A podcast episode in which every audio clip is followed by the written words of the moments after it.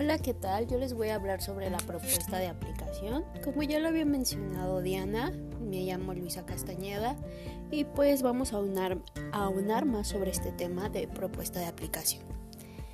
El fundamento de la PS es aprender contenidos curriculares a la vez que se presenta un servicio a la sociedad. Este método pedagógico eh, en educación es visto como algo más que una simple transmisión de conocimientos, o sea que llevar más allá de una simple transmisión de conocimientos, ¿correcto? Se habla de desarrollar entre el alumnado aspectos que conforman el concepto de ciudadanía democrática y participativa, es decir, que creemos ciudadanos comprometidos democráticamente y muy participativos. Y pues es bien sabido que la educación es la clave para avanzar en una sociedad más justa y más equitativa.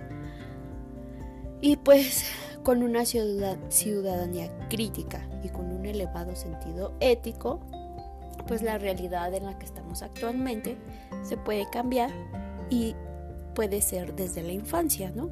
Entonces, um, este trabajo está visto como una, un, un aprendizaje en conjunto o basado en la sociedad. Y esta está muy, muy unida con la teoría y la práctica. Y es vista como una excelente vía para abordar los aprendizajes establecidos en un marco curricular. Y lo mejor de todo esto es que cualquier institución, ya sea formal, no formal, independiente, del nivel educativo puede llevar a cabo una experiencia de APS, pero para ello es importante que se lleven a cabo o se cumplan sus fases y esto va a garantizar una eficacia en su pues en su aplicación. Ahora pues vamos a unar más sobre estas fases, ¿ok? Y pues estas fases del proyecto APS se divide en fase inicial, fase central y fase final. En total son 19 puntos y vamos a empezar a hablar por la fase inicial que abarca preparación o planificación del proyecto. Y como primer punto o tareas a realizar nos habla de detectar necesidades sociales, en el segundo punto nos habla de analizar el grupo o clase, es decir, de lo que es capaz de llevar a cabo en la práctica. En el punto 3 nos habla de describir los principios básicos del programa y este nos desglosa los siguientes puntos, el cual es buscar entidades colaboradoras, delimitar las trabas administrativas y darles solución, establece las normas de funcionamiento, fija las tareas a realizar, la duración e intensidad, establecer un horario y como último punto del, del desglose de la parte 3 nos dice crear grupos de trabajo. En la parte 4 nos habla de analizar el contexto y entidades en las cuales se va a llevar a cabo el servicio. La parte 5 nos habla de un establecimiento de objetivos y metodología a utilizar en las actividades.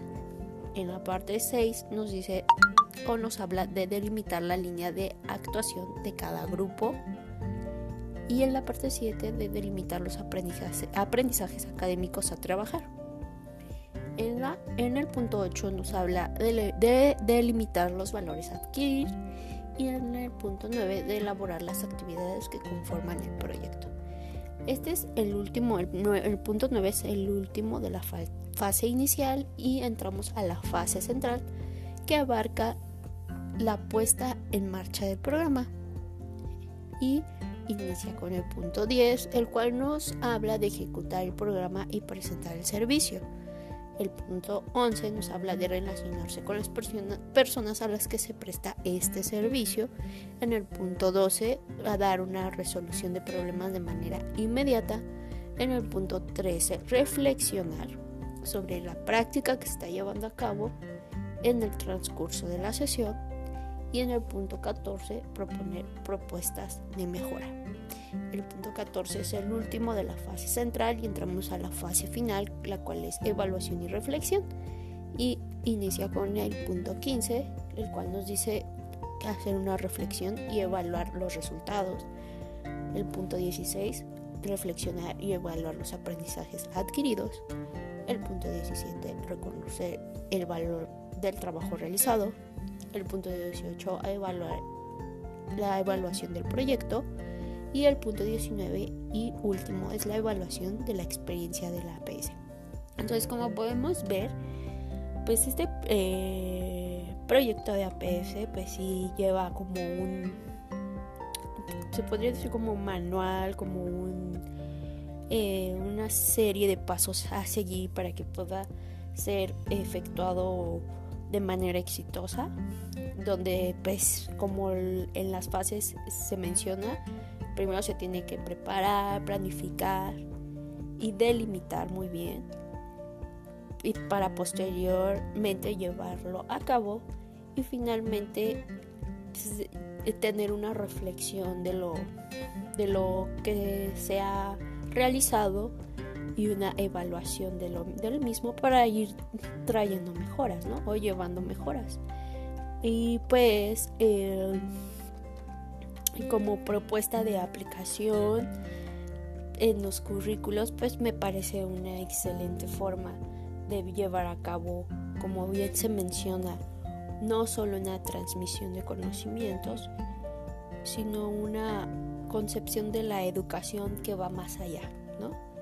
y el concepto de formar ciudadanos democráticos, participativos, para cambiar la situación que se vive hoy, desde que son muy pequeños, haciéndolos ciudadanos más eh, éticos, más comprometidos con, con, su entorno, con su sociedad, pues me parece muy, muy una excelente manera o estrategia pedagógica para llevar a cabo. Entonces, referente a lo... Y lo mejor, pues es que con esta serie de pasos o esta...